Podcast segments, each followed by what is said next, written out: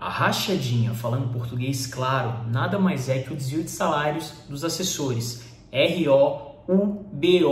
Roubo. É roubo, galera.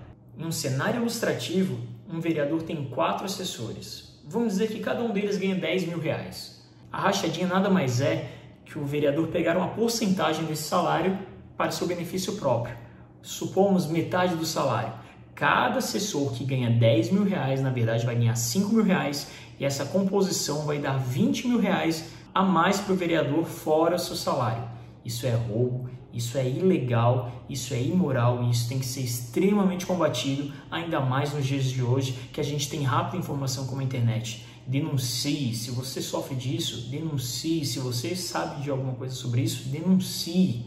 Só assim a gente vai combater de verdade a corrupção intrínseca, a corrupção grave, a corrupção que acontece nos municípios e que muitas vezes não aparece na grande mídia. Meu nome é Michel Andrade e até a próxima.